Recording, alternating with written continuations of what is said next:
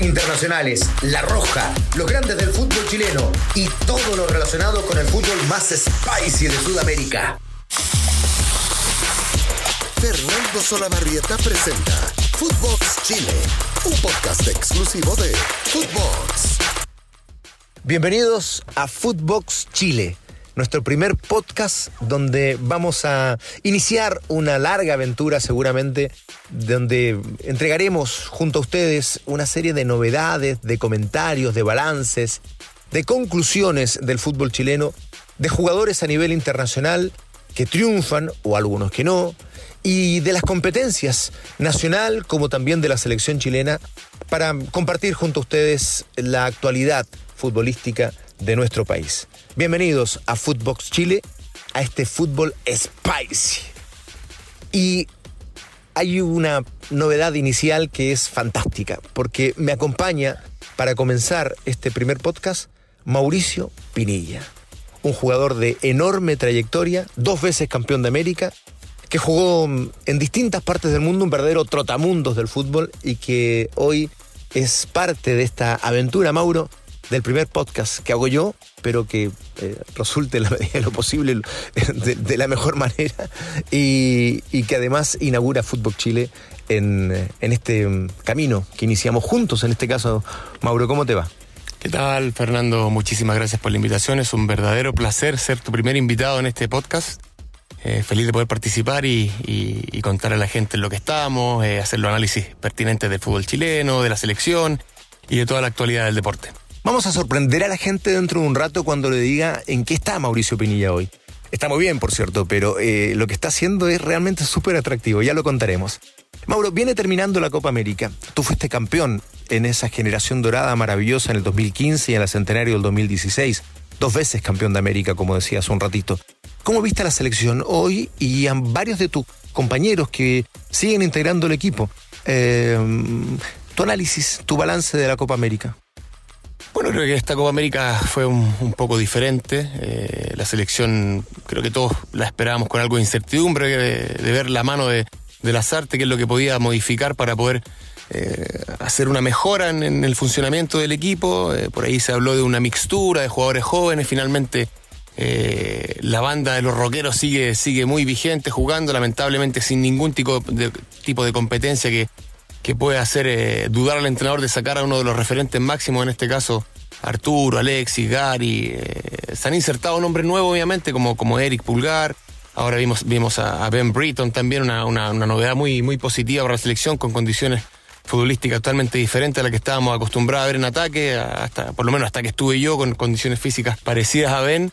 Y la verdad que yo creo que se sacan cuentas positivas. Eh, sabíamos que no era una competición a ganar porque eh, no éramos favoritos en lo absoluto, pero siempre eh, con la calidad de jugadores que tenemos uno siempre espera un poquito más. Lamentablemente nos tocó un rival complicado como siempre afrontar a Brasil en, esa fase y, pero creo que futbolísticamente hay, hay, hay momentos que, se pueden rescatar, momentos que se pueden potenciar y sobre todo ir acoplando jugadores jóvenes que, que, pueden ir dándole funcionamiento que, y evolución al fútbol que, lamentablemente nos hemos quedado un poquito estancados en los últimos, en los últimos años. ¿Todavía queda entonces en esa famosa banda de los rockeros? ¿Ustedes se autodenominan así internamente? ¿Hablaban de los, oye, somos la banda de los rockeros, los, los, viejos rockeros? Eh, sí, los viejos rockeros no, nosotros la verdad que fue un nombre que se le puso ahora en los últimos años, ya cuando, cuando se veía que la selección iba, iba envejeciendo, pero, pero los rockeros seguían dando, dando que hablar eh, orgulloso, orgulloso de mis compañeros, orgulloso de todo lo que han de lo que han vivido, orgulloso de las ganas, orgulloso de, de las ganas de estar, de estar presente, de seguir batiendo récords, de seguir sumando presencias, goles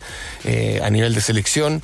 Eh, creo que ha sido, han sido un ejemplo, un ejemplo para todos nosotros, creo que lo hemos, lo hemos idolatrado merecidamente, agradecemos todo lo que, han, lo que han realizado, me tocó ser partícipe de esa generación eh, y creo que sí, creo que sí, todavía hay mucho que entregar, sobre todo si logramos encontrar esas piezas fundamentales dentro del funcionamiento del equipo que nos ha ido faltando, que, que ha faltado un jugador que marque la diferencia, que pueda complementarse bien y hacer crecer este equipo. En la parte ofensiva.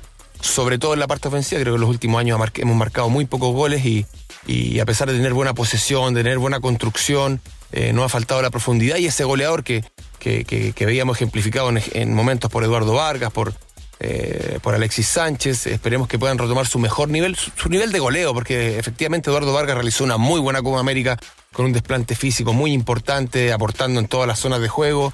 Eh, Alexis por ahí obviamente lo estuvo lesionado, disminuido, eh, pero me, gustaría ver lo que, lo, que nos va a tocar enfrentar ahora en la eliminatoria, es que viene una fecha triple, si es que se llega a confirmar muy, muy, muy complicada y esperemos que pueda estar que puedan estar todos sus, máximos referentes de esta selección. Estamos conversando con Mauricio Pinilla en este podcast inicial de Fútbol Chile. Y, estoy disfrutando con él de, planteamientos, de análisis que, son muy valiosos, porque él fue parte de, esta generación dorada y que además es un, jugador, en este caso es jugador, ¿te sientes exjugador? Me siento muy exjugador, muy, muy exjugador, la verdad que no. Desde que me retiré tomé la decisión, no quise hacer el luto, nada, me puse a trabajar y dije ya, de aquí, porque sabía que el retiro era muy, muy eh, difícil emocionalmente y no quería pasar por esa crisis, así que me puse a trabajar y mi cabeza en este momento está todavía muy, muy ocupada. Claro, bueno, porque hay algunos ex jugadores que dicen, no, yo voy a ser jugador para toda la vida. Bueno, no es el caso de Mauricio, y dio vuelta a la página afortunadamente de muy buena manera. Este, y, y, ¿qué quería decir yo con eso? Que, que no tiene puesto el cassette.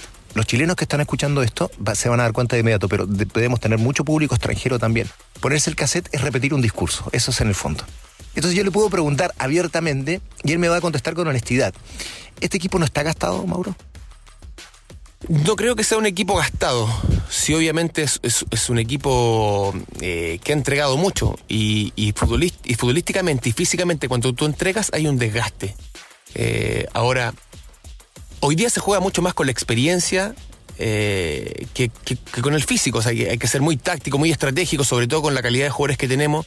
obviamente hay que insertarle el tema físico para que los jugadores puedan rendir al más alto nivel, pero creo que estratégicamente todavía se puede sacar mucho provecho de esta selección. Hay jugadores que tienen eh, demasiada experiencia, hay jugadores que todavía están en, sus muy buenos momentos en equipos de Europa compitiendo al, al más alto nivel, pero sí necesitamos que la nueva generación vaya a potenciar estos a estos viejos rockeros para que también se pueda hacer, se pueda hacer actuación y competir también con, los mayores exponentes del fútbol mundial. Claro, o sea, este equipo no puede jugar como la Copa América del 2015, pero todavía tiene la energía suficiente como para llegar a un buen rendimiento. Eso es un poco esa presión alta que veíamos con San Paolo y todo. Eso ya no se puede, evidentemente, ¿no? Bueno, lo que dejó demostrado la Copa América, la última, fue que no. Pero yo creo que sí se puede. Eh, yo creo que sí se puede, porque a ratos cuando la selección lo, trató de hacer, eh, cuando, lo, cuando lo, lo, efectuó, lo hizo de bastante buena manera. Ahora, sostenerlo 90 minutos es diferente. O sea, se puede hacer a ratos, pero sí hemos visto que en Europa, en la Eurocopa sobre todo, no hay equipos que presionen 90 minutos durante todo el partido. Sobre todo, están siendo muy tácticos, muy pragmáticos. Cuando hay que defender, se defiende. Cuando hay que pararse en zona media, se para en zona media. Y cuando hay que atacar o ataques directos o ataques construidos, lo realizan. No hay, no hay, no hay una forma ya tan asesina, como decíamos en sus tiempos, o tan kamikaze de ir a atacar y a buscar los partidos como lo, realizamos con Jorge Sampaoli. Hoy día los equipos son sí un poquito más recatados, más estratégicos. Y en ese sentido podemos ver a la Bella Italia campeona de Europa.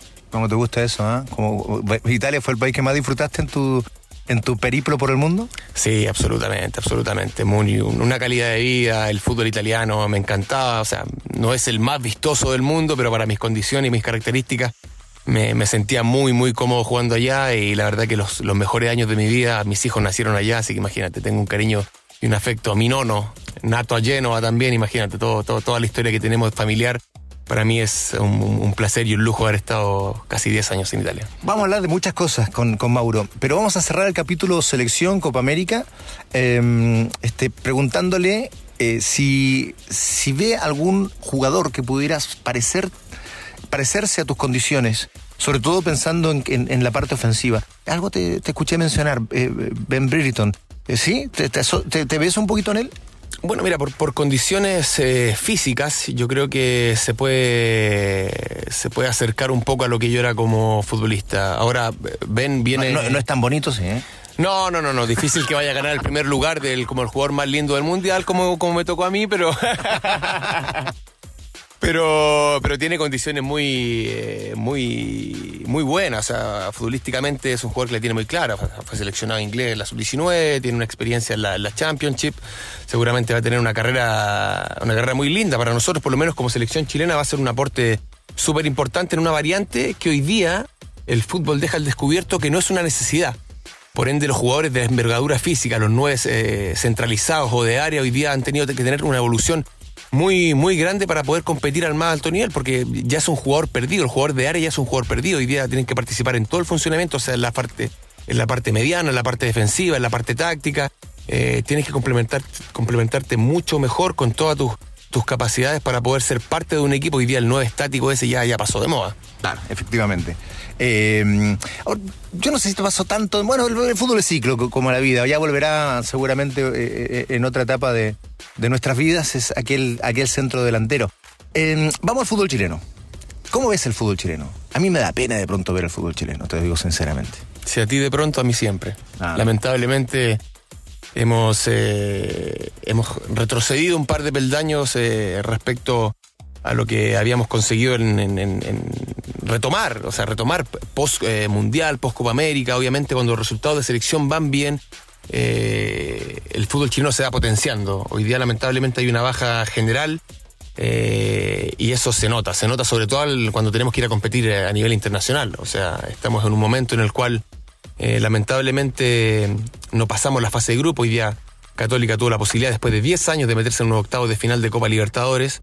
Eh, pero estamos muy alejados. La realidad, sinceramente, realidad futbolística, económica, eh, que tienen eh, otros países está por muy por sobre, por sobre nuestras condiciones y lamentablemente hay que, hay que aferrarse a eso. Hoy día necesitamos formar jugadores, necesitamos un crecimiento más, más importante, un crecimiento mayor de nuestros futbolistas más jóvenes para que puedan ir de a poquito ganándose un espacio eh, y, ganándose un nombre en el fútbol en el fútbol nacional. Hoy día la competencia chilena es muy pobre y eso no, te da la condición de poder sacar jugadores eh, a nivel de selección. Dame un diagnóstico de por qué es tan pobre esta, esta competencia. Eh, ¿Por qué en, en el fútbol chileno no se puede competir en Copa Libertadores, Copa Sudamericana, salvo alguna excepción?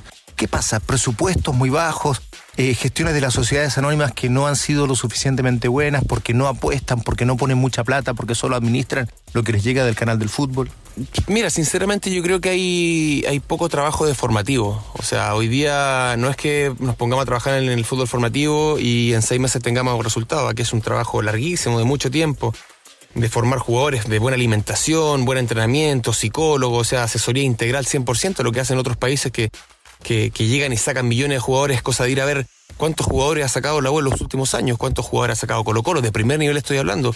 Eh, equipos que deberían ser sustentables solamente con sus jugadores de las divisiones inferiores y que no se da así. O sea, hoy día los, los, equipos están con, gastos tremendos y con, y con deudas gigantes de jugadores que traen de afuera que tampoco dan resultado. Por ende, todo ese dinero se podría haber invertido quizás en el pasado para que estos jugadores jóvenes eh, salieran de los mismos clubes, eh, potenciaran la selección, potenciaran los clubes y ya también sea un, ingreso económico importante para poder mantener los clubes sin deuda. ¿Tu mayor alegría en el fútbol? Mi mayor alegría en el fútbol, la verdad que tengo muchísima alegría en el fútbol, la verdad que disfruté toda mi carrera, partido a partido, gol a gol, para mí cada gol era un sentimiento increíble. Eh, la verdad que cerré mi carrera con, altos y bajos, con, momentos buenos y malos, como todo en la vida. Pero me voy feliz, feliz porque creo que conseguimos eh, dos Copas América en un momento muy necesitado para el país de triunfo. Eh, nos ha atacado, bueno, como chilenos siempre nos toca pasarlo de repente medio complicado y creo que esas alegrías para todos fueron eh, lo más lindo que nos ha pasado en nuestra carrera. Tu tristeza más grande, para terminar este podcast.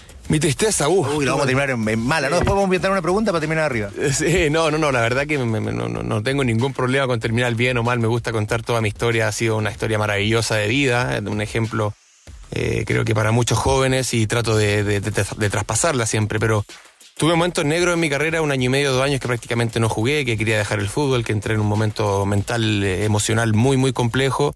Y, pero lo tomo como un momento bueno, porque al final fue malo, pero sí el momento que me fortaleció, que logré salir a flote, que logré retomar mi carrera eh, de, forma tan hermosa en el Grosseto de la Serie B italiana después, marcando una cantidad de goles impresionante, eh, batiendo récord y retomando mi carrera que después me comprara nuevamente el Palermo y volver a la elite del fútbol mundial. Creo que no, no se da todos los días esa posibilidad a un futbolista, a un deportista o en la vida en general. Creo que no es, no es fácil esa segunda oportunidad. A mí se me dio, la aproveché y creo que después de ese momento oscuro, muy, muy oscuro, eh, logré salir a flote para, para relanzar mi carrera en un momento mágico.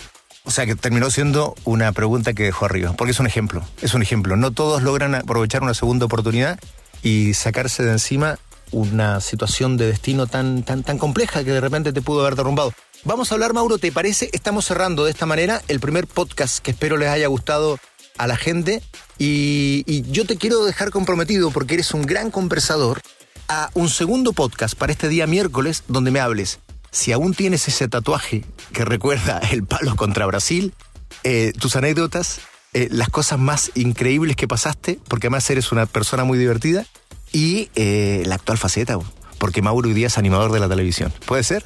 Pero absolutamente, Fernando. La verdad que siempre un placer compartir contigo. Ya nos conocemos hace muchísimos años. Esta, esta conversación quizá la hemos tenido en reiteradas ocasiones, compartiendo quizás también momentos fuera de la cancha, así que encantado de poder compartir eh, todas las aventuras, todas las historias, eh, mi nueva faceta y todo lo que estamos viviendo en la actualidad también. Así que feliz, feliz de poder participar contigo. Perfecto. Gracias, Mauro. Primer podcast que hemos inaugurado, el Fútbol Chile este fútbol súper spicy, ¿no? Este fútbol eh, donde queremos junto a ustedes disfrutarlo. Y por eso queremos decirle que no olviden escucharnos en su plataforma de podcast favorita y que nos sigan los lunes, los miércoles y los viernes para que sigan además en nuestras cuentas personales y también en las plataformas donde pueden escuchar este podcast. Abrazo, Mauro.